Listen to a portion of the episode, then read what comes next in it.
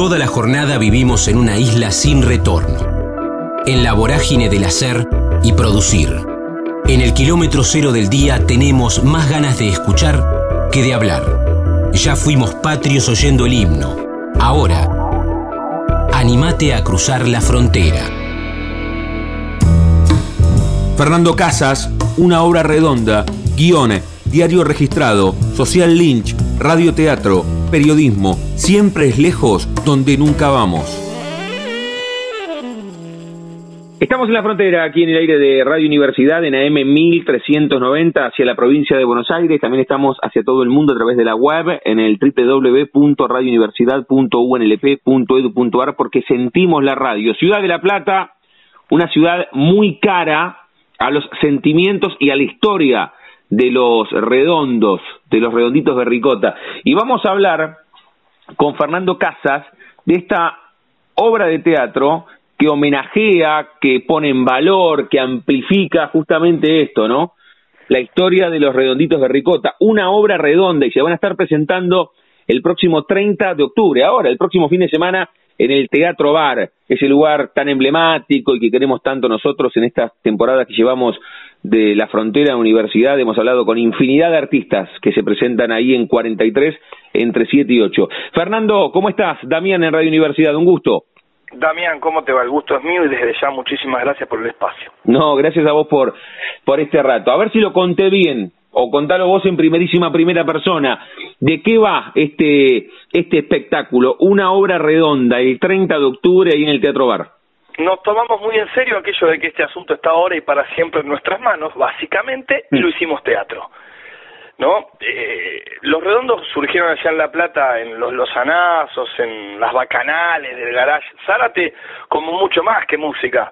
No, no era una cuestión de que tocaba una banda y nada más, sino que había performance, rutina, bailes, eh, el plantel de las mononas, se repartían muñuelitos, había micrófono abierto, un conductor, y la música era algo más, y siempre me pareció raro que no haya un homenaje del teatro, más teniendo en cuenta que hay reggae sobre los redondos, el homenaje, las bandas de La Plata, los redondos y las versionaron todos. El tango con la Vidú, Ciudad Baigón y demás orquestas, el indio incluso metió mano en algunas letras de tango, y no había un homenaje del teatro, que es como surgen los redondos no del teatro, pero sí de la varieté, desde el, rock como cultura, ¿no? Y en el paracultural, de que pasen cosas abajo y arriba del escenario, de que sea nada, ¿no? Entendemos este eh, colectivo artístico que es una obra redonda, entiende el arte, la cultura, la radio, yo soy periodista, eh, desde la comunicación, desde algo que, que rompa, ¿no? Que no sea en un lugar acomodaticio.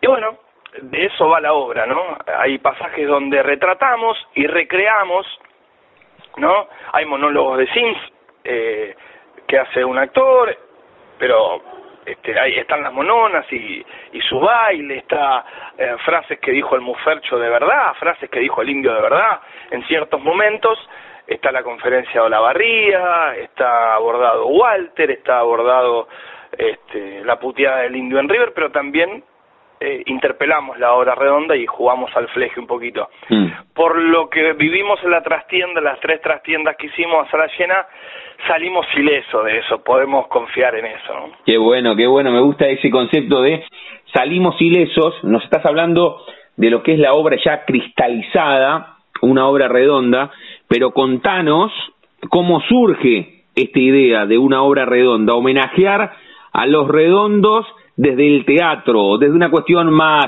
eh, conceptual artística?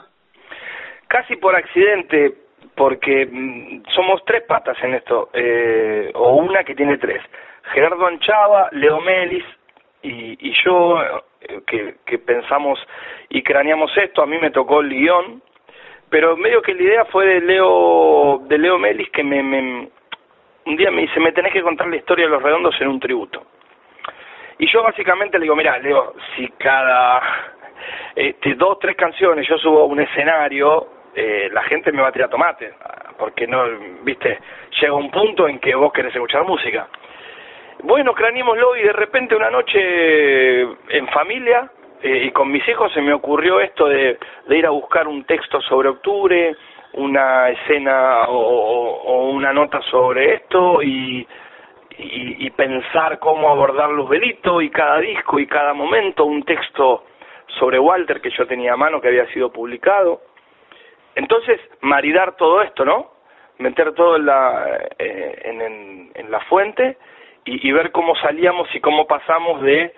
Eh, es cronológica la obra, ¿no? Entonces empieza en 1976 en el contexto de país, pero además, em, bueno, no te puedo decir cómo empieza, tenés que venir... No, no, no, claro, no. No, no, no, la no, no, no, la spoilees. Lo que me parece que está buenísimo es como lo contás recién, cómo tuvieron que pensar eh, un, un lenguaje muy muy propio del teatro, ¿no? Esto que vos decías, che, si es un si es un recital, yo no puedo subirme con, con un micrófono e interrumpir un lenguaje muy propio de los recitales, que el lenguaje es la música, casi exclusiva y excluyente. Acá tuvieron que, pensar otro concepto y, eso que estás contando es buenísimo. Claro, porque además, ¿cómo salgo yo de un tema y quiero... A ver, yo quiero graficar... Mira, te cuento mi proceso. Bueno, tiene que estar la negra poli. Y esta es la escena donde pensé, imagínate noches de, de pandemia, laburando de once y media a, cuatro y media hora, digo laburando, porque en ese momento imagínate que es que hace papá la noche en la computadora. Está pensando una obra de teatro, una locura, ¿no? Pero a mí la esta obra me salvó la pandemia, porque era ponerme a la noche y de repente ¿Viste cuando se te ocurre algo y decís. Y hacemos esto tipo el chavo, ¿viste? Y, y sale que esto. Y ahora que la vimos, yo me, yo te juro que después de bajar del escenario y ponerme un costado y ver cómo seguía la obra, y yo me, me recosté en, eh, contra una columna en la trastienda, perdido entre el público, y decía, mirá cómo está eh, siendo recibida esta locura, que a mí cuando se me ocurrió una noche de pandemia de encierro, acordate que no salíamos ni a la puerta de calle, ¿viste? Y decir, y mirá si ahora hablo de que octubre salió eh, en medio de que Argentina campeón del mundo. Bueno, entonces ahí entra Maradona y imagínate el resto, y, y, de repente graficar Wulp y, y Lugelito, bueno, pero que es muy fácil, agarrar Lugelito y el librito interno dice, viste, el infierno, Lugelito, el espejo, Lugelito es el infierno para nuestra memoria, si entra alguien tuneado, Luzbelito, bueno, y todo ahí a macerar y empujarse ideas con otro los, con, con Leo, con Gerardo, con Flavia Carlucci, actriz, y decir, bueno, y encaramos así las ideas se completan de a dos o de a tres, ¿viste? Y de repente ver eso reflejado, la verdad que es una locura. Ese proceso que surgió en pandemia, en encierro, este, y verlo plasmado es tremendo. Entonces ahí tuvo que decir, bueno, y después, bueno, Poli hace qué, habla con, lo, viste que a los redondos le ofrecían tocar acá, grabar el disco, tomar una montaña de plata, que era un éxito, bueno, eh, hubo toda una investigación para eso, ¿no? Fuimos básicamente y le tocamos la puerta a la negra Poli. Claro. Claro, claro, claro, claro, claro, Yo para saciar un dato de la presentación de Gulp de 1985, el 23 de agosto en Cemento, levanté el teléfono de Katy Aleman después de ver su testimonio en el documental Cemento. Cuando veo el documental y la escucho y la veo decir que en Cemento no hubo música desde el 86. Pará, pará. Si los redondos lo presentaron el 23 de agosto de 1985 y después de que se le cayó el Astros y levanté el teléfono y la llamé a Katy Aleman. Y de repente intenté hablar, obviamente, con, Sergio, tengo una relación con Dau y con Semilla, eh, con Claudio Kleiman, yo fui columnista de música de Tom Lupol, Tom no está más, hablé con Marina, su mujer, pero siempre me quedó esas conversas con Tom. Eh, para hablar de la violencia de los recitales de los redondos, lo llamé a Ricardo Ragendorfer, autor de La Bonaerense, escribió en Las Cerdos y Peces, eh, cubrió a los redondos, hizo entrevistas. Entonces hicimos todo un relevamiento como para ser fiel ¿no? Para hacer una obra de teatro fiel, además, de entretenida, divertida, eh, movilizante. Qué bueno, qué bueno esto que contás. Le digo a Fernando Casas, estamos hablando de una obra redonda el sábado 30 de octubre, ahora, este próximo fin de semana, en el Teatro Bar, ahí en 43, entre 7 y 8. Ahora, me, me quedó muy claro cuando hace algunos minutos, cuando comenzábamos la charla, Fernando, dijiste, yo soy periodista, esta obra surge en la pandemia, cuando no salíamos ni a la puerta de casa, y vos estabas horas, horas, horas y horas en la trasnoche delante de una computadora, delante de un monitor con un teclado. ¿Vos tenías experiencia central o satelital con el teatro o es la primera vez y entonces también por eso fue doble el proceso, porque te metiste en un mundo que no conocías, un mundo desconocido? Sí y no. A ver, yo y siempre en, en, radio hice radioteatro para mis programas y para ponerle para la REA también, ¿viste? Eh, me gusta mucho el teatro, me gusta mucho el, eh, el guion y pensar los guiones de la radio o un espectáculo o una noche en el club del barrio y, producirla también habla de un guion, ¿no? De decir, bueno, primero hago esto, después esto y después entretengo con esto y lo fuerte en la fiesta de 100 años de tu club ponele, mm. es esto. Entonces la placa homenaje viene acá porque acá se va a emocionar, la señora, eh, ¿no? Los más chicos. Bueno, eso también, eso siempre lo tuve y siempre, este, eh, coqueteé con eso de, de, tengo a mano ahí un par de, no sé si obritas, pero sketch, ¿viste? Como para hacer o, o bueno, directamente no, pero siempre me gustó muchísimo el teatro y me pasó algo muy loco. Antes de escribir la obra, apenas empezó la pandemia, yo, incluso antes que el presidente de la Nación, mm, este, asumí que había que ser actores y no sufrirla. Entonces había que hacer algo dentro de casa. En vez de sufrir a los hijos, aprovecharlos. Sí. En vez de sufrir la casa, aprovecharla, recondicionarla, abrir el tacho de pintura viejo y pintarla, raquetear y ser actores de la pandemia. No me iba a poner a llorar, es lo que toca, ¿no? Entre el afuera y adentro, lo único, lo único real es la puerta, no la reja, ¿no? Parafraseando al poeta eh, encerrado. Entonces, nada, también me puse a ver muchas películas, justo antes de que me surja esto. Entonces, y, los periodistas también miramos con ojo de productor y de artistas, aunque no parezca, ¿no? Uno analiza hasta un partido de fútbol o una obra de teatro o cuando hace una crítica de cine, y cuando yo veo cine me pasa eso, decir, uy, mira el shake que encontró acá para contar esto, ¿no? El suspenso, darle el clic, cómo hizo el desenlace de, de, esta película, cómo contó otra vez, no sé, ponerle, me puse a ver mucho cine latinoamericano, europeo, no un, un cine este, facilongo, ¿me explico? Sí, sí, sí, perfecto. Buscando, buscando buenos guiones, buscando buenas escenas, sin saber, y de repente se me ofrece esto, y es como que después de ver 50 películas en 30 días, no exagero, ¿eh? era uno o dos por noche,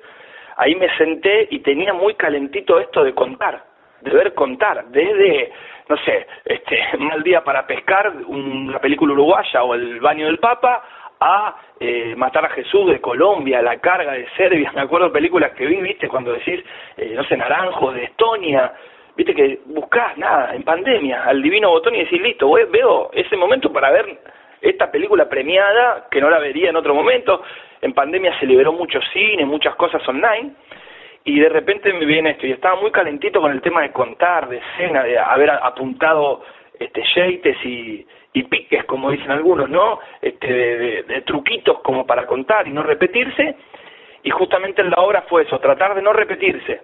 A mí me toca el stand-up en la obra y trato de ni siquiera entrar por el mismo lugar, ni salir, en algunos uso el micrófono del cantante para contar cosas, la vestimenta cambia, cambia el, el vestuario del indio y de Sky, por caso, ¿no?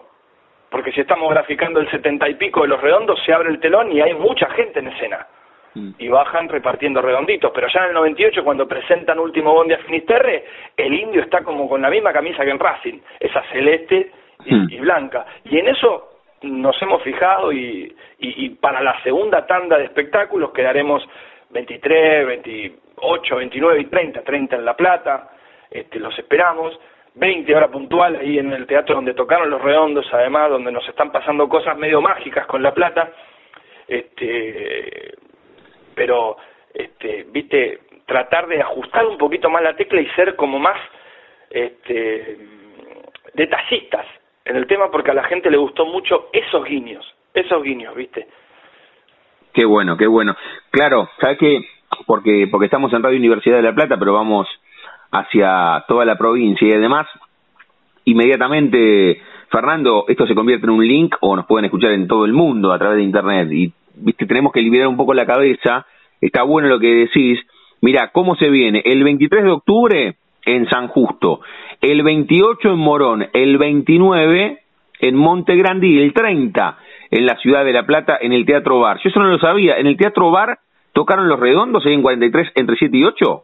Sí, señor, hay una, foto y, hay una foto y todo que la hemos separado para proyectarla porque la obra tiene mucha apoyatura audiovisual. Además, no está tocando la banda y ahí está el afiche de Cemento del 87 para que tratar de hacer ese viaje, ¿no? De, de, que esté tocando la banda del 87 y hicimos mucho relevamiento de afiches, pero además tenemos el honor y el guiño de que el mono rocambole, nada más y nada menos, nos cedió muchas imágenes en alta calidad. Eh, habíamos hecho en nuestras redes un vivo de Instagram, le hice yo particularmente un vivo, como soy periodista y había hablado mucho con el mono. Fue rara el vivo de Instagram porque era mono, no es una nota, es te voy a entrevistar como el guionista de una obra para, ¿no? Sobre los redondos para, este, está en las redes este, estuvo muy bueno porque mis preguntas eran para graficar momentos y, de repente le, tenía que preguntar, bueno, ¿ustedes eran conscientes de lo que pasaba? Porque a veces se le endilga a los redondos que no sabían nada de la dictadura, viste, de que se hacían, eran hippies y nada más y tocaban y bueno, yo lo cuento en la obra. Este, el mono ganó unas elecciones con una agrupación en Bellas Artes, mm, sin apoyo ni de radicales ni de peronistas, eh, a Sky en el 73 le habían, el ERP le había secuestrado a su padre, a Iron Bellinson, eh, el indio convivía en La Plata y le metía letra, o por lo menos hacía noche con, con Luis María Canosa, cantante de Dulce Membrillo, donde Federico Moura tocaba el bajo, y a, a Federico le desaparecen a Jorge, el hermano mayor que hasta un momento, vos lo sabés, se pensaba que era desaparecido porque jugaba en La Plata Rugby Club y con el último libro de Virus nos enteramos de que no, efectivamente militaba. Y más, manejaba el camión que entró a Monte Chingolo. Entonces, ¿cómo los redondos no iban a estar al tanto si pasaba eso en La Plata? Bueno, esto lo confirmamos en este relevamiento, en ese fue en vivo con el mono Rocambole. Así que la verdad que, este, ya te digo, es muy caro el sentimiento nuestro, particularmente mío, haberme acercado, tengo muchos amigos en La Plata, los pibes del Lunfardo del señor Otario, eh, la he, ido mucho a La Plata, eh, estamos en contacto con la hija de Mufercho, eh, entonces, viste, es el cumpleaños de Maradona, el 30 de octubre, los redondos tocaron en ese bar, viste, es muy fuerte. Es fuerte, fuerte, sin ninguna duda que fuerte. Lo está contando Fernando Casas, que escribió este, este guion, además de estar arriba del escenario, una obra redonda el próximo 30 de octubre en el Teatro Bar, ahí en 43, entre 7 y 8. Me entero por él que estuvieron en ese escenario, así que está bueno eso, se genera como una alquimia muy especial para que esto, para que esto eh, sin ninguna duda se dé. Le digo a, Fernando, ¿cómo fue Fernando? Eh, ¿Cuándo se estrenó la obra? La primera vez que vos contaste eso, que te apoyaste sobre una columna y veías tu propia creación desde abajo del escenario. ¿Cuál, cuál fue la primera presentación? 4 y 5 de septiembre en la trastienda. ¿Y qué pasó ahí? Lo que, lo, lo, lo, que, lo que contaste, porque se da en un contexto muy especial también, porque esto que contaste que surge en la pandemia, todavía los espectadores tenemos los barbijos puestos. ¿Qué se dio con eso también? ¿Qué, qué pasa con eso? ¿Qué pasó con, qué pasó con una obra de teatro es como un disco, es como un libro, es como un, e, e, es un boomerang, vos lo tirás y vuelve, ¿qué pasó con, con los espectadores? ¿Qué pasó en el post después? Tengo que suspirar antes de contarte, porque eh, das en la tecla, nosotros contamos, por ejemplo, antes del estreno, eh, entre dirección y productor, dice, bueno, bueno, pero no corramos tanto porque cuando pase esto, la gente va a empezar a cantar y no, no, pero tenemos que ir palo y palo porque si no nos vamos a dos horas y pico. Y yo he salido de escena después de que la banda haga una canción emblemática y el público ardía. Y yo salí de escena por la y cuando salgo, la gente estaba como en un recital y me y señalaba el escenario, ya no a mí, ¿eh? Cantaba como si arriba del escenario estuvieran los redondos y la banda estaba saliendo. ¿Me explico? Mm. Eh, de repente hay un pasaje donde yo digo una frase que es que los redondos se sentían cada vez más solos y era raro porque en el 89, ¿no? Este, ellos no estaban ni de un lado ni del otro de esa grieta que se había armado en el rock sobre las próximas elecciones en el país, tanto que una banda canta este, Yo no me sentaría en tu mesa, esto mismo digo en la obra, los redondos se sentían solos y sin embargo en el 89 empieza a, como pólvora los redondos y nada, la música de Patricio Rey entra en los barrios y nada y nadie lo puede parar. Y en una de las funciones la gente empezó a gritar sus barrios.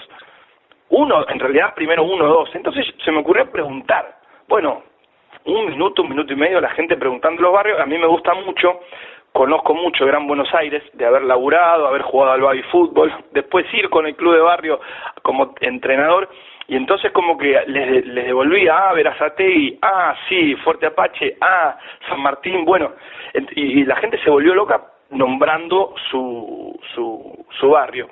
Del sábado para el domingo se me ocurre, al contextualizar octubre, eh, y, la salida en el 86 que Argentina era campeón del mundo, el, el, domingo en la mañana estaba jugando con mi hijo en la terraza, agarro la pelota y digo, me la llevo hoy. No, papi, ¿cómo te la vas a llevar? Me la llevo a la obra. Entonces la dejé caer por el escenario. Y bueno, ni hablar que fue a parar a los pies del más jede de toda la noche, ese que se para tres veces, que este, grite, no sé qué, y pasó algo muy loco en el momento de nombrar a Diego, a Maradona, eh, algo muy efusivo y emocionante. Otro, en otro momento yo estaba contando y un borrachín de atrás, un alegre borrachín hermoso, ¿eh? no lo digo despectivamente, grita, eh, pero me vas a contar si se separaron o no. Y, y tuve salido del paso diciéndole, estamos en el 98, último de Afinitere, para el 2001 faltan mm. tres años.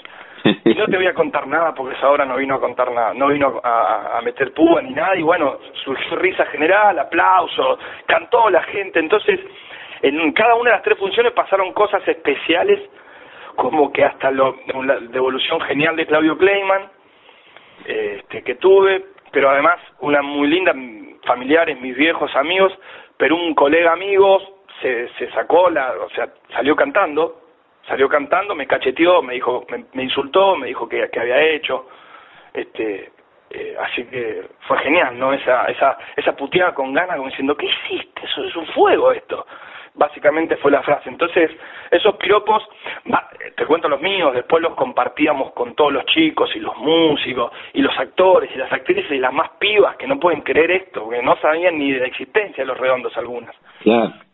Sí sabían, pero nunca habían escuchado, ¿viste? Y eh, una de las pibas tiene que patinar una canción de los redondos. Y la verdad que es solo nota la devolución que hizo ella al escuchar por primera vez cierta canción. ¡Qué maravilla! Qué bueno esto que qué bueno esto que que contás y esas devoluciones. Ahora es indispensable, ahora te quiero hacer algunas que, que, que van por afuera de una obra redonda. Un poco nos enganchamos tanto con la obra. A mí siempre me gusta también indagar con quién estamos hablando, además de lo que hizo. Pero, pero nos metimos tanto acá que, que valía la pena. Eh, ¿Era indispensable ser fanático de los redondos para hacer esto en tu caso? No, no, no te lo pregunté, pero noto que o, o, o, antes de pensar en la obra o cuando te metiste y te embarcaste en este proyecto, empezaste a investigar con una voracidad visceral que, que tenés muchos datos a flor de piel, pero no solamente el dato por el dato mismo, sino que te metiste en la historia. ¿Tiene que ver con tu historia también y, y con ser fanático de los redondos? Sí, sí, pero desde un... Eh, es raro el fanatismo del periodista. La gente a veces no lo puede entender porque obviamente, ¿no? Como uno, yo la verdad que no trato de despegarme ni del hincha cuando hablo de fútbol ni del fanático y prefiero hablar con las patas en la fuente, ¿no? Pero mm. el asunto, bueno, yo eh, si voy a, soy de River pero soy muy riquelmiano y no me puedo alejar de eso, ¿no? Me parece tan tonto el, hincha de River que cree que empezó, la historia empieza de Gallardo para acá como el hincha de Boca que cree que este, la historia empieza de Riquelme para acá o el hincha argentino de fútbol que canta que le dice a Brasil que lo tenemos hijo cuando se cree que la historia empezó en el 2014. Lo mismo digo con los redondos, yo soy muy este muy rockero, no no iba a bailar, yo iba ya metiéndome en lo, que me vas a preguntar cómo soy, yo no fui a bailar mucho, yo tenía amigos que íbamos a recitales de rock, ¿no? Mm. Era la época, tengo 43, la época de agarrar el CD Clarín el viernes y ver y decir caballero la quema, otro día las pelotas, otro día fiesta del Condón Club, otro día la renga, los piojos, los visitantes, el palo, Memphis la blusera, la que quieras, ¿no? No, fui mucho más a recitales, o sea, esa fue mi salida a ver suite, bueno, entonces eh, este es una cuestión de, de, ese fanatismo, mm. de los redondos también puedo llegar a, a, este, a, discutir, no es ciego, ¿no? Pero sí está de un lado, ¿no? Con las patas eh, en una fuente. Ahora, lo que me surgió con la obra es mucho más profesional que fanático, por esto de tratar de ser fiel. Bien, bien, está bueno, está está súper. Además porque, además porque el mayor piropo como periodista eh, y esto es muy particular, además de Alejandro Sabela, me lo dijo Semilla Bucharelli que me dijo, fiel la nota, pelado. Entonces, cuando vos sos, y te digo que me sirvió palabra, si vos sos fiel, a mí me pasa que si soy fiel, si no miento aparte el periodista es de exagerar, de tener un dato y querer salir corriendo a, a darlo. Entonces, va más allá de si es fuente o no. O sea, yo no puedo usar de fuente a uno de los redondos, ¿me explico? Y si lo, uso de, si lo uso de fuente para tirar una información, eh, hacer, eh, de chavarlo, ¿no? O sea, no puedo abusar de mi confianza con Sergio Dawi que, o, o, vos con el, o, no para chapear, digo, a ver, yo no puedo usar de mi confianza con fe de guitarrista de Don Lunfardo, ¿me explico? Sí, sí, sí, perfecto. No sería fiel, si Fede me cuenta algo que va a pasar y yo me lo tengo que tragar seis meses me lo trago qué importa si el próximo disco es Don Lunfardo viene en cerámica si lo digo hoy o si, si la historia es no y, con el indio pasa eso viste que ahora sobre todo pero con los redondos incluso con el indio con Sky hasta que ellos no lo digan cualquier perejilo tarambana puede tener una primicia que no le va a dar bola si total ya lo va a anunciar el indio Sky o Andrés Ciro los piojos ahora que están en las redes. No necesita el público el periodista, no nos necesita a nosotros para la primicia.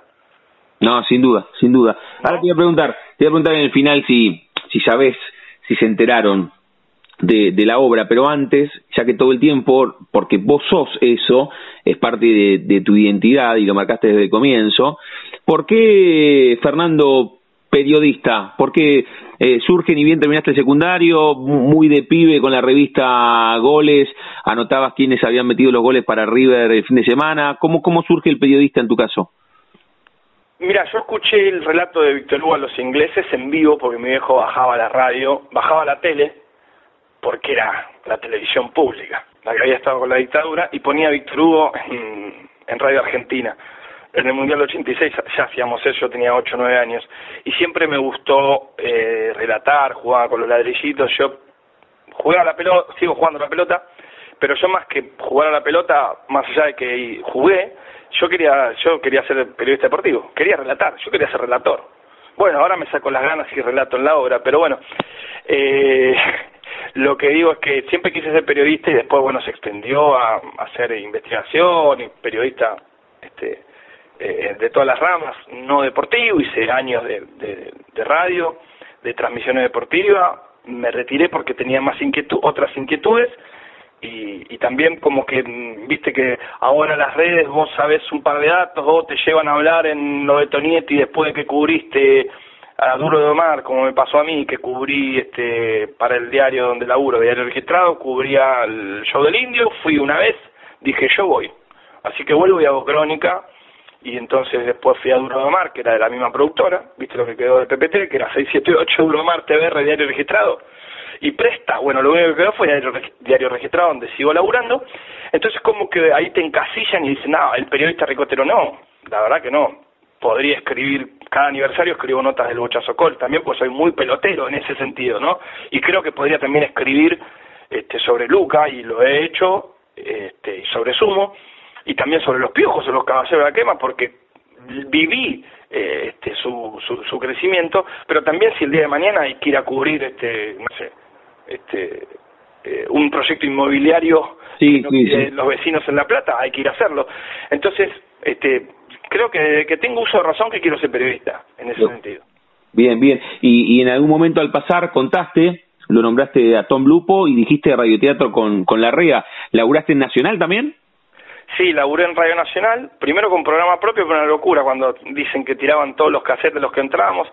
Entré a Radio Nacional con unos, con unos compañeros amigos que habíamos hecho un programa desde un bar y el programa se llamaba Siempre es lejos donde nunca vamos, mm. que es filosofía, ¿no? Porque siempre todo nos queda lejos, ya sea una ciudad, una mujer, un libro, hasta que vas. Cuando vas ya no te queda más lejos, ¿no? Este, si cerras los ojos y conoces Lisboa, te queda la vuelta, te queda en la memoria. A mí me queda muy lejos porque no conozco, pero no me queda lejos, no sé, o, otros lugares, ¿no? Esos lugares donde uno visita. Y por el nombre nos aceptaron y nos pusieron este antes de Daniela Castelo y después de Tom Lupo. Nada. ¿En qué año fue eso, Fernando? Y esto fue del 2004 al 2006. No armamos un mal equipo porque estamos hablando de Mauricio Polchi, hoy movilero de, de Víctor Hugo, de Agustín Álvarez Rey, Crónica y Página 12, de Nico Rosiski, Radio Nacional Neuquén, este, de Leandro Albani, escritor. Estamos hablando de, una selección que habíamos salido de la Universidad de las Madres. ¿Y quién, quién era el, director? Porque estoy a la mañana ahí en Nacional, ¿no era Mario Giorgi, no? No, con Mario laburé, ah. mira, yo, yo con Mario laburé, coincidí en Nacional, pero laburé de columnista de deporte de 5 a 9 de la mañana en, en Radio Verano. Ah, mira vos, pues yo ahora estoy con Mario de 7 a 9 y con Federica Pay y, con Mario también. bueno, yo llegaba, aparte Mario, este, yo recién este, había sido padre, igual llegaba de, tenía mi programa de noche también, este, yo fui columnista de Tom Lupo en Nacional, entonces como que Mario estaba ahí en la radio de Moneta, y, y, coincidíamos mucho, ¿viste? Este, con, más allá de que yo le hable de deporte, grandes charlas con Mario fuera del aire. Claro, ideológicamente estaban en, el, en la misma fuente, para usar la metáfora que usaste hace un rato. Claro, yo estaba en deporte, yo no tenía problema porque yo de última este, hablaba los fines de semana y era su, su columnista de deporte a diario de 5 a 9 este, bueno, aparte con la, la, relación que te da hacer radio de 5 a 9 de la mañana, con el que hagas no te puedes llevar mal. Sí, sí, Porque ya es una hora en la que todos estamos en, el, naufragar, ¿no? A esa hora más o menos. Qué maravilla. Y, y, y, nombraste ahí, ¿y escribiste algunos algunos radioteatros para, para la REA también? Y estaba ahí en la vuelta, colaboraba con los chicos que eran sus radioteatristas, si se quiere, pero además aprendíamos mucho, lo íbamos, nosotros imagínate que estábamos en Radio Nacional Rock y bajábamos a ver cómo conducía la REA. ¿Que era Faro en ese momento o no? Exactamente, claro, señor. En Faro pasan cosas. Pasó una chica, pasó pasó Marechal, pasó pasó uno hablando con los dedos, en Faro pasan cosas grandes separadores. Qué maravilla, porque eh, bueno, ahora ahora sigo laburando con alguno de los pibes como y, y, tal vez te lo cruzaba como Santiago Lucía no hacía el programa de deportes en aquel momento o, más tarde en el tiempo. Lucía, mira, Santi Lucía hasta la, el, hace dos domingos me dio una grata sorpresa porque me llamaron de Nacional Rock del equipo competencia y me dicen Fernando queremos que relates la final del mundial de futsal. Pero me estás cargando, boludo, estaba ahí en el estudio con Canillán, sos vos. Claro. Estábamos ahí. Era vos. Sí, señor. Claro, hiciste hiciste todo ese y estábamos ahí en el estudio, estábamos ahí con Matías y no me acuerdo con quién más. Ahora te asocio. Mirá qué vuelta damos en el final. Mirá vos. Bueno, eh, ves, yo eh, estoy en un club de barrio en el que jugué, en el donde este, juegan mis hijos, hacen gimnasia mi mujer y mi, mi otra hija. Este, soy dirigente parrillero. Eh, Mirá qué vuelta mesa, mesa eh, limpieza, este, de todo, como en cada club de barrio, tiene 100 años y está el y se juega futsal y aparte... ¿Cuál es el club ah, Fer? Retíralo. Social Lynch. Es, es de San Martín y San Martín y General Paz, ¿viste? Eh, tres cuadras en la, en la provincia y a orilla de General Paz. Es de provincia el club, pero está muy cerca de General Paz y tiene una historia riquísima porque actuó Pugliese, Sandro, Darienzo, hacía boxeo eh, el hermano de Laudonio, viste, conducía las fiestas Mareco, eran los carnavales eran muy fuertes, porque claro, estaba, era en provincia, pero estaba cerquita de General Paz, cantó Alberto Castillo, entonces a mí me toca contar cada aniversario, ahora cumplimos 102 años, el 25, no va a haber fiesta lamentablemente, pero me toca conducir las fiestas y lo disfruto, de hecho, este, cuando subí a la trastienda ante 200, 200 personas o no sé cuántas había, la verdad que eh, algunos me decían, che, pelado, este, la verdad que el teatro parece que tenías experiencia. Mirá, en el club de barrio, en la fiesta de los 100 años, está el intendente, el candidato, el que le quiere, este, están todos y hay 300, 500, 400 personas y nadie te da bola, ¿no? Porque está todo el bullicio y los pibes están jugando afuera la pelota y la, el sonido no es bueno. Acá en la trastienda están, ¿no? En ese sentido me acordé de lo que dice el indio. Todos hinchan para vos en el escenario, te están mirando todos y nadie te va a decir nada. Mm. Yo corría con el riesgo de que alguien por ahí me diga, estás equivocado con ese dato. Pero mirá que estudié, ¿eh? Qué maravilla. Mirá vos las vueltas, qué, qué bárbaro, las vueltas. Con Fernando Casas estamos charlando. El, el disparador es una obra redonda. Esta obra de teatro que homenajea la historia de los redondos. Ahí hace un ratito hice el recorrido completo, pero lo más trascendente para nosotros, para que lo voy a buscar completo, Fer, es que, que, van a estar en La Plata el 30, en un lugar donde tocaron los redondos, pero el 23 en San Justo. Encuentro bar, sí señor, en Encuentro bar San Justo en plan roquería, tipo la trastienda y tipo el teatro bar, que, que digo, café con ser, porque también pasan cosas en la obra, como pasaban en los redondos en el paracultural y en cemento, ¿viste? Tipo organización negra. La gente te dice, ah, tipo Fuerza Bruta. No, nosotros somos de organización negra de los 90, de finales de los 80, donde estaba viendo a alguien, salía una piba vestida de momia, le sacaban todas las cintas, quedaba en bolas, y de repente abajo te manchaba alguien, te salpicaba, ¿viste? Entonces también tratamos de que, en el guion trato de que, traté de que pasen cosas abajo del escenario y de repente vos estés abajo y mires para arriba, para abajo, para el costado, para atrás. Qué maravilla, qué maravilla. Bueno, el 23 en San Justo, el 28 en Morón, el 29 de octubre de este mes estamos hablando en Monte Grande y el 30 hicimos referencia mucho a esta fecha en el Teatro Bar, ahí en 43, entre 7 y 8, aquí en la capital de la provincia de Buenos Aires, una obra redonda. Fer, antes de hacerte la pregunta final, que tiene que ver con el nombre de nuestro envío, los fuiste nombrando, pero me parece que vale la pena que, que pongamos en valor a, a, quienes están también en la obra contigo y quienes laburaron en este tiempo. Sí, nosotros las tres patas fundamentales somos Gerardo Anchada, Leo Melis eh, y, yo en este colectivo artístico que agrandamos para que entre Flavia Carlucci, que es la actriz que hace de Poli, pero además maneja su grupo de teatro que está en la mayor parte de la obra, que se llama Les Corderes, mm. justamente, ¿no? Por Lobo Suelto, Cordero, Cordero Atado, la directora es Verónica Fucci, el Loco Perry, así se llama, es uno de los actores, también la banda está la banda que se, musical que se armó para esta obra la maneja Yacine, lo pueden buscar en redes, es un loco que se ve, pones rodando, los redondos te aparece el trabajo que hizo Yacine, es un loco que labura muy bien este eh, como director de una orquesta, de una orquesta de rock, ¿no? Y como violero, con mucha gracia, toca y simple, este y, la verdad que se sorprendió el mismo de, en plan actuación y, y, la verdad que sonido, vestuario, stage, este, somos un montón y uno solo, como digo en el texto. Qué bueno, qué bueno. Fer, cerramos cada una de las charlas jugando con el nombre de nuestro envío. Ya te voy a pedir que invites a los platenses a que estén el 30 en el Teatro Bar, pero antes a todos y a todas les pregunto si tienen un momento frontera en sus vidas que no se refiere a un lugar geográfico, sino un momento rupturista, bisagra, decisivo en sus vidas. Reitero, puede ser personal o profesional. Esta obra puede ser un momento frontera en tu vida. Haber sido padre, el primer eh, laburo que sentiste que ratificaba tu vocación de periodista, algún viaje, algún recital, un momento cumbre, o a los tres o cuatro años tuviste apendicitis y te quedaste solo en un hospital. ¿Tenés un momento frontera? ¿Puedes elegir uno solo?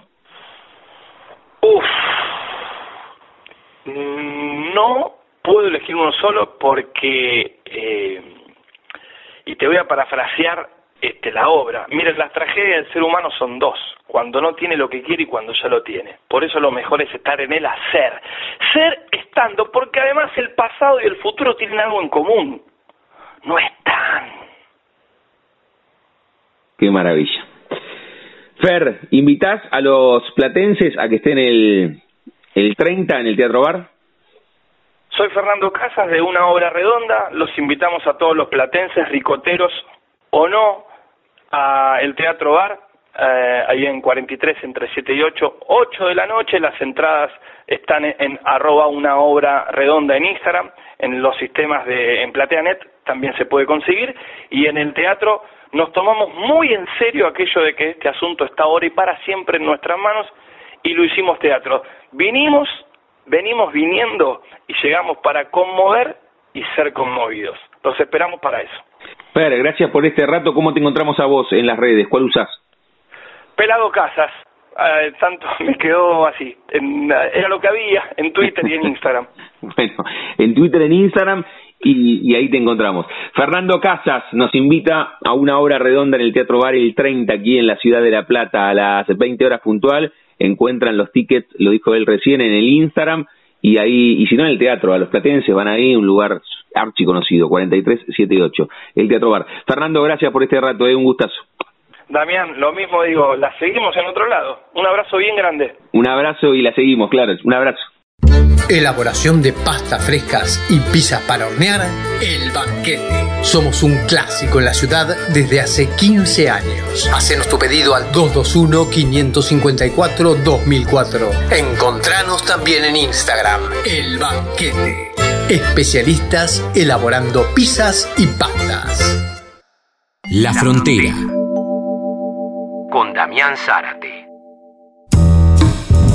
Cristian Leonel González. Escribir, relatos, música, entrelazos, percepción alterada, mataderos, radio y cine, alomnesia, la Liga Literaria. Estamos en la frontera, aquí en el aire de Radio Universidad, en AM 1390, hacia la provincia de Buenos Aires. También estamos hacia todo el mundo a través de la web, en el www.radiouniversidad.unlp.edu.ar, porque sentimos la radio. Quiero saludarlo a Cristian Leonel González. Él escribió, tengo este libro en mi mano, va a ser el disparador, tiene otros libros editados, pero voy a comenzar con el que tengo en mi mano, que es Alomnesia, editado a través de Dinastía. Lo primero que le voy a decir a Cristian, no sé si es futbolero, pero tiene, tiene nombre de futbolista de, de, de número 8, Cristian Leonel González. Cristian, ¿cómo estás? Damián en Radio Universidad, un gusto. Un gusto, Damián, ¿cómo andas? Sí, sí soy futbolero, ¿eh? Y bueno, sea justo con el nombre, bueno, también me dicen Kili en el trabajo, pero sí soy futbolero, pero no de ocho, de cuatro. Bueno, pero, pero, ¿sabes qué? Te iba, te iba a decir de marcador de punta, pero después te subí un poco el precio y dije de ocho. pero, pero sí, sí, sí, ¿y te dicen Kili por, por el Kili González? No, pero eso en el trabajo, en el trabajo sí, pero a propósito, porque justo se da el nombre de, de Kili. Qué maravilla, qué maravilla. Bueno, comenzamos por esto, pero la excusa es eh, que, editaste este libro por dinastía. Contanos vos si tenés otros por, por dinastía. Estoy mirando acá la solapa del libro. Tenés percepción alterada y, y alomnesia. ¿Percepción alterada también es por dinastía, Cristian? Sí, exactamente, sí. La segunda edición de Percepción Alterada la, la ya la edité con Dinastía y después, bueno, vino Alonencia y ahora estamos trabajando en un, un, nuevo libro que vendría a ser la continuación de, del que tenés ahí en tu poder. Bueno, ¿y, y de, de qué van estos libros? ¿Cuál es tu, tu especificidad en cuanto a escritura? Porque yo tengo el libro en mi mano con una portada muy, puedo decir, tenebrosa, pero de esto van los libros, ¿no? Y estos géneros, a los que gustan de estos géneros, pero contanos vos. Sí, sí, es, es básicamente lo que vos decís, ¿no? Es eh, La historia es un thriller psicológico eh, que roza mucho con el horror eh, también muy terrenal, porque a mí soy una persona que me gusta mucho el suspenso desde siempre y el terror, y bueno, básicamente Percepción Altera y Alonencia, que son los últimos dos que saqué, son dentro de una misma historia, son de ese género, es un thriller psicológico. Y sí, lo que vos decís es cierto, la, la, la, la portada es muy perturbadora, por así decirlo, y lo mismo es la historia. Así que van de mi escritura tiene que ver con eso, me gusta mucho lo que tiene que ver con el suspenso y el terror, pero trato de llevarlo mucho al lado terrenal, no me gusta por ahí el tema lo que es eh, fant fantástico. Bien, bien, bien. Bueno, te, tenemos o tengo este libro en, en mis manos, es el disparador, la idea es recorrer un poco tu vida con la escritura. Cuando dice la solapa, es autor de numerosos libros. ¿Cuánto desde, desde lo cuanti o desde el punto de vista cuantitativo? ¿Cuántos libros tenés editados, eh, Cristian, y cuándo comenzaste a escribir? Eh, mira, tengo editado cuatro por el momento. Alonencia es el último. A su vez, eh, algún, no muchos, pero algunos relatos míos participaban en otras antologías que han salido de forma física y otras han salido de forma digital, porque hoy en día por ahí es un poquito más accesible o para llegar a cualquier parte del mundo sale de esa manera, ¿no? En ebook eh, y bueno, con respecto a cuando empecé a escribir, y se me dio desde pibe. Empecé a escribir de chiquito, tipo a los 11, 12 años, pero más que nada canciones. me estuve muy vinculado con la música. Y bueno, esas canciones, que también son historias, eh, con el correr de los años y a medida que fui creciendo, estudiando, madurando o cambiando mi perspectiva de la vida, se fueron convirtiendo en pequeñas historias y cada vez más largas, cada vez más largas y bueno, hasta que se me dio en un momento editar mi primer libro, que es un libro de relatos, que tiene que ver, tiene un hilo conductor que es eh, la cotidianidad laboral, muy nuestra, muy de Argentina, y eso salió hace un poquito más de dos años. Bien, ahora, ahora vamos a hacer el recorrido cronológico por, por tus publicaciones, pero cuando vos eh, hablabas en general cuando eras pibe, dijiste, tenés esta primera fotografía donde te encontrás con una lapicera o con un lápiz en el borde de la hoja en el colegio, escribiendo canciones, fue ahí, eh, fue en tu casa, fue más cuando estabas en el secundario, ¿lo tenés identificado ese primer momento donde te encontrás con la escritura? Sí, sí, definitivamente. Yo creo que tiene que ver, eh, fue en el colegio primario. En el colegio primario, justo en el año 99, 2000, ahí, eh, bueno, finales de los 90, donde estábamos en un caos tremendo, igual yo no era consciente del caos que nos tocaba vivir y fue cuando en clases de música tenía un profesor que nos hacía analizar canciones que no eran clásicos para ese momento en, en, el aula, eh, temas como de, los redondos de Ricota, de la renga, mismo de Rata Blanca, y eso despertó algo en mí. Y la música empezó a llamar la atención y es cuando me puse a escribir canciones, en su momento obviamente que no tenían un contenido muy profundo, pero sí, yo me acuerdo perfectamente que fue en, sexto, séptimo grado cuando empecé a escribir mis primeras líneas.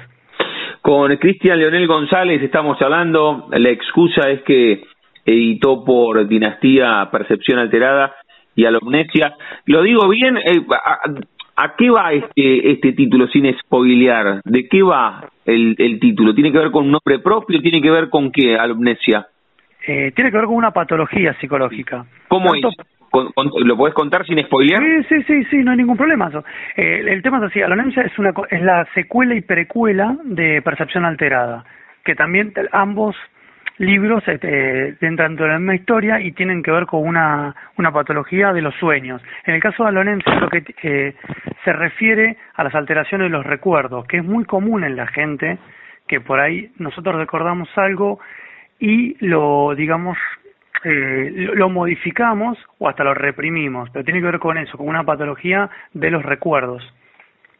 Bien, perfecto.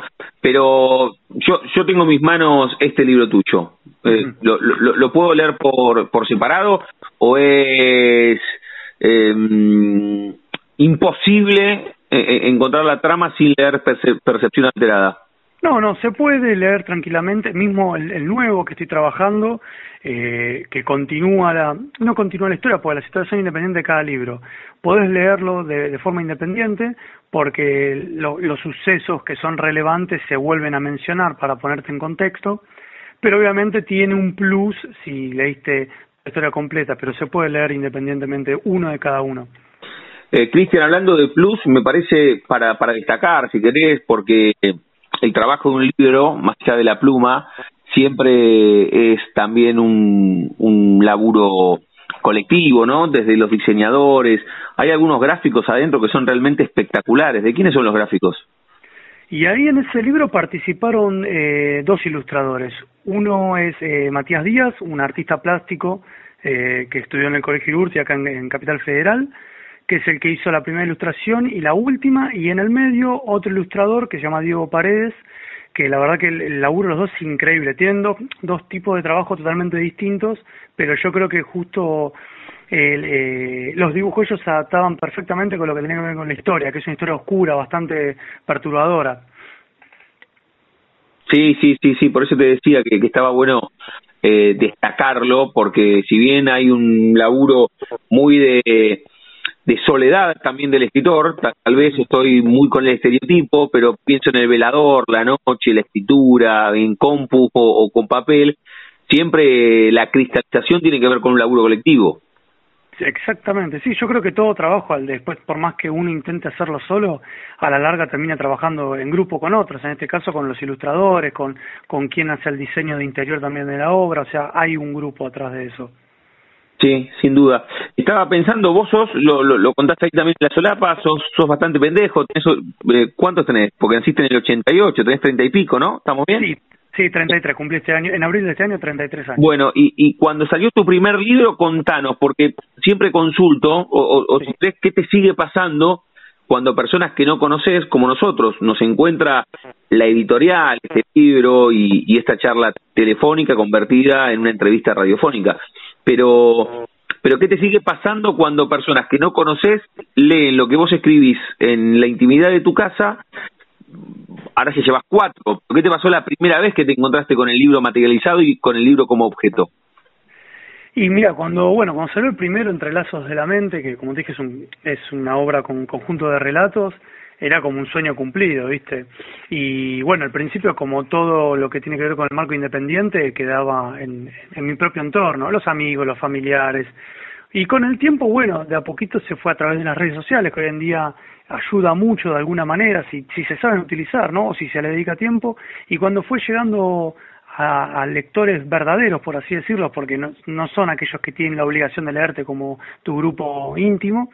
Nada, una, una felicidad enorme. Después, a medida que fueron saliendo las otras obras, de a poquito fue sumándose lectores y cuando uno puede interactuar con gente que no es de, de sus internas está buenísimo.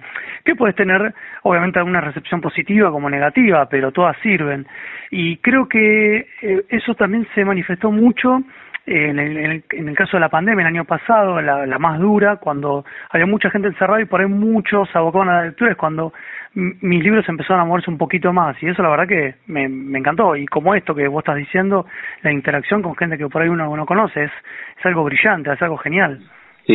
Eh, en tu caso estaba pensando que también tenés muchos canales comunicacionales abiertos, porque eh, vos también haces música, eh, ahí dice la solapa que tenés experiencia radiofónica, entonces vos constantemente estás hablando con diferentes personas, que lo puedes hacer a través de, de, corcheas y notas, a través de un programa de radio o a través de un libro, vos, vos tenés constantemente ese canal de diálogo abierto, ese feedback.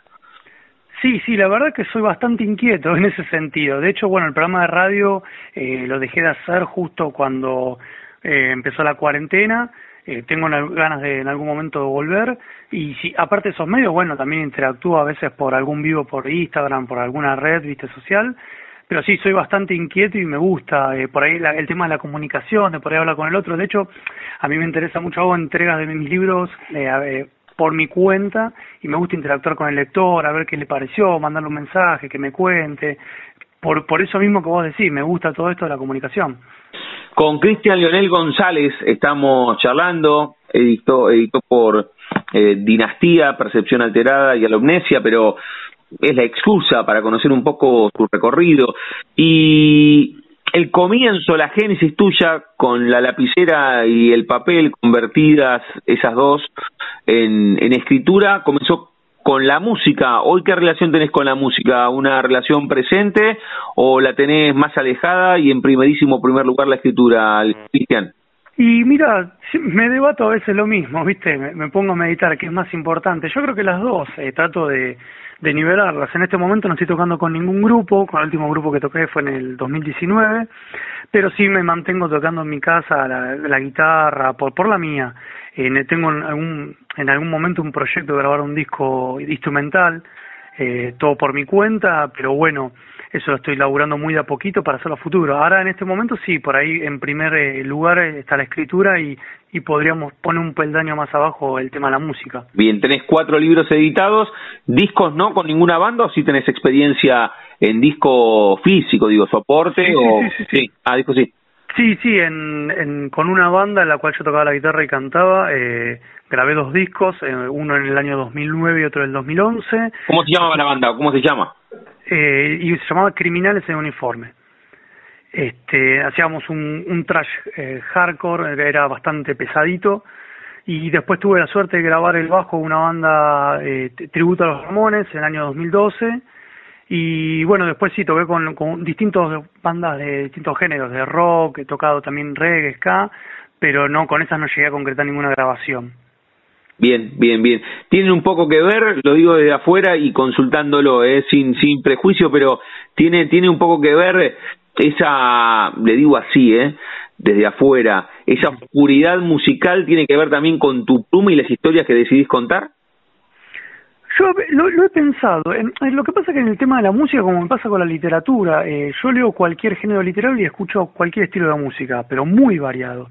Pero creo que sí, a veces creo que va un, po, un poco de la mano lo que tiene que ver en, en el género oscuro, ¿no? En la literatura, lo que es para el suspenso, el thriller, el terror, del lado de esto lo que es la, la música oscura, llámese horror punk, con el death metal, con el heavy metal, creo que va emparentado un poco, pero en mi caso trato de utilizar los recursos de todo lo que escucho y lo que leo para llevarlo dentro de una misma historia, porque también yo he escrito, he editado un libro que era una tragicomedia, no tenía nada que ver por ahí con percepción de la violencia, porque me gusta animarme a más. Pero sí creo que en ese sentido tenés un poquito de razón, Van, para entrar un poco la música con, con lo que uno escribe. Con Cristian Leonel González estamos hablando aquí en la frontera, en el aire de la Radio Universidad, en Instagram. Lo encuentran como Cristian Leonel González, así, pero en el final pone el año en el cual nació, en el 88. Cristian Leonel González, 88. Se me pasó cuando hablábamos de la radio, retomo, lo dejé ahí anotado en el corcho con una con una chinche. El, el tema de la radio, ¿qué, qué relación? Porque mira, también eh, podemos entrar con la radio. Vos estuviste un tiempo de este lado, Sí. el, el lado de, de aunque ese ese esquema clásico de emisor receptor se, se rompió se hizo añicos pero lo digo desde lo descriptivo vos estuviste de este lado de, de los que hablamos en el micrófono. Cómo fue esa experiencia pero además qué relación has tenido vos desde el lado de la música que suene tu música en las radios o en algunas radios en particular Mira, la verdad que la experiencia con la radio fue algo increíble. Eh, yo sí, desde muy chico eh, me llamó mucho la atención la radio y el cine. Es como que me gustaba por ahí cuando era más pibe podía escuchar en la rock and pop historias que hacían en la convención de las tribus y siempre decía qué loco que a partir de del audio sin usar un efecto visual se podía crear una historia. Desde muy chico me llamó eso la atención. Y cuando empecé con la radio tenía 21 años, pude hacer un programa de forma independiente que duró alrededor de tres años y que tenía que ver con esto de apoyar la música under. Y bueno, y eso me abrió puertas también con otros programas en el cual empezaron a pasar eh, la música que yo tocaba y que por suerte llegó a lugares como Jujuy, Bolivia y en su momento a Venezuela. Y la verdad que era, fue muy lindo. Después de muchos años por ahí de, de estar inactivo en la radio fue cuando volví y bueno, me agarró después la pandemia y lo tuve que abandonar, pero bueno, planeo volverlo, pero al estudio, porque creo que estar en el estudio radial es algo maravilloso. Sí, ahí se genera la alquimia, ¿no? Es difícil, como cuando hablamos con los actores y fue un emergente hacer streamings, pero evidentemente es diferente. Es totalmente diferente, sí. Sí, sí, sí, sí. ¿Tuviste la posibilidad de este tiempo? Bueno, dijiste que haces vivos de, de Instagram, pero con la música no, streaming no. No, no, no, directamente, como no estoy tocando con nadie, me dedico para tocar de, de- pa- para mí mismo, en casa nada más. Bien. Eh, y, y también para seguir con, con el propio recorrido que vos planteás en la solapa de Alomnesia, este libro editado por Dinastía. Ahora voy a pedir que hagamos un repaso de tus cuatro obras, de tus cuatro libros. Pero dice que sos fundador de la Liga Literaria. ¿De qué se trata, Cristian, esto? Bueno, eso nació eh, en pandemia. Yo, eh, así como dije que tenía el programa de radio para apoyar la cultura emergente, la música, siempre fui y eh, tratar de impulsar o poner mi granito de arena en, en lo que puedo en, en la cultura independiente. Y el año pasado, cuando nos agarró todo esto, yo me, este, me puse en contacto, tenía eh, digamos una cierta amistad con algunos autores y me puse en contacto con otros otros, con otros. Y dije, ¿por qué no podemos armar nuestra propia agrupación literaria en la cual editemos nuestros libros, antologías, sin eh, poner las trabas que te ponen las editoriales, los concursos literarios, que te suprimen las ideas o, no, no explotan el verdadero potencial que tiene cada uno. Y bueno, ahí nos juntamos 10 autores, creamos esto que autodenominamos la Liga Literaria y sacamos nuestra primera antología a finales del año pasado, de la mano de Dinastía también. Y nada, fue una antología que tuvo bastante repercusión porque es muy federal, hay autores de varias provincias de Argentina y ahora estamos laburando en la segunda. La verdad que esa es la meta por ahí de lo que es la Liga Literaria, son expandir las ideas y eh, sacar el potencial que tenemos cada uno sin limitaciones. Muy bien, muy bien. Está buenísimo y me parece que quedó claro cómo, cómo lo contaste. Cristian, antes de cerrar y hacerte la pregunta por la cual, sí, cerramos cada una de las charlas, eh, hacemos un repaso, le digo a Cristian Leonel González, eh, de, de los cuatro libros que tenés editados en ese recorrido, si querés, cronológico y además si podemos hacernos de los cuatro, te escribimos eh, al Instagram y no- nos encontramos con tus cuatro obras. Exacto, sí, mira, bueno, te cuento rápidamente. Primero saqué Entrelazos de la Mente, que es un libro de relatos, como ya dije. Eh, después eh, saqué Cómo llegar a la chica de mis sueños sin nunca haberla soñado, así es el nombre, a propósito. Es una tragicomedia sobre el amor, para que nos riamos un poco de cómo podemos actuar, tanto el, el, el- femenino, el femenino y el masculino, cuando estamos enamorados. Ese lo saqué a, principios del 2020. Y ese mismo año pude sacar Percepción Alterada, Eh, primero, la primera edición se agotó y pude hacer una segunda, mucho más cuidada, de la mano de Dinastía, y después salió Alonemsia, que es la secuela y precuela de Percepción Alterada. Y para conseguirlo los libros, sí, por mis redes sociales, o mismo en la empretienda que tenemos con la Liga Literaria, donde pueden encontrar no solo mis libros, sino los de la Liga, que es eh, laliga.empretienda.com.ar. Y si no, bueno, como, como dijimos, contactándome conmigo por las redes sociales, se los hago acercar a cualquier parte de Argentina. Muy bien. ¿La antología cómo, cómo se llama? ¿La antología de la Liga Literaria? Le pusimos de nombre SEDA, que significa Sucesos Extraños de Argentina usamos como punto de partida eh, leyendas urbanas o acontecimientos o noticias que tengan que ver en en el, marco, en el territorio argentino. Y cada uno eligió una y la llevó al relato. Muy bueno, muy bueno. La charla con Cristian Leonel González aquí en la frontera, en el aire de Radio Universidad. Cristian, cerramos cada una de las charlas jugando con el nombre de nuestro envío. A todos y a todas les pregunto si tienen un momento frontera en sus vidas que no se refiere a un lugar geográfico sino un momento rupturista, bisagra, decisivo, que puede ser desde lo personal o desde lo profesional. La salida de tu primer libro, eh, algún show en particular haciendo música, el tema de la pandemia y si te generó ahí como una situación de recreo y pero pero de sobreexigencia, algún viaje cuando cuando eras más pibe, un momento frontera, ¿podés elegir? Y yo creo que si tengo que elegir un, un momento frontera fue tal vez cuando me fui a vivir en pareja, que ya hace casi cinco años, que fue, al margen de que vivo solo desde los 21 años, fue como una bisagra en mi vida, he encontrado otros caminos y ahí pude abocarme también a esto de lo que es la literatura, siempre en el circuito independiente y fue por el, por el apoyo que tengo con mi pareja, entonces ahí es como una bisagra en mi vida, creo que si tengo que elegir uno sería básicamente ese. Bien, bien, bien, lo resolviste, lo resolviste bien y lo tenías bastante claro. La charla con Cristian Lionel González aquí en la frontera, editó cuatro libros, los últimos dos, Percepción Alterada y Alumnesia, a través de Dinastía. Le mandamos un abrazo a los amigos de Dinastía. Y a vos también, Cristian, un abrazo enorme y gracias por este encuentro a través de la radio. Nos seguimos, nos seguimos ahí en, en las redes y charlando. Te mando un abrazo. Un abrazo a vos y muchas gracias por la oportunidad. Pasaporte en mano noctámbulos con la radio abajo de la almohada, equilibristas entre el ayer y la ilusión de mañana. Somos La Frontera. Idea y conducción, Damián Zárate. Idea y colaboraciones, Julián Álvarez. Producción de notas, Puma Gaspari. Edición y postproducción, Juan de Vega. Idea sonora, voz y edición, Diego Carrera. Voz artística, Pablo Dupuy.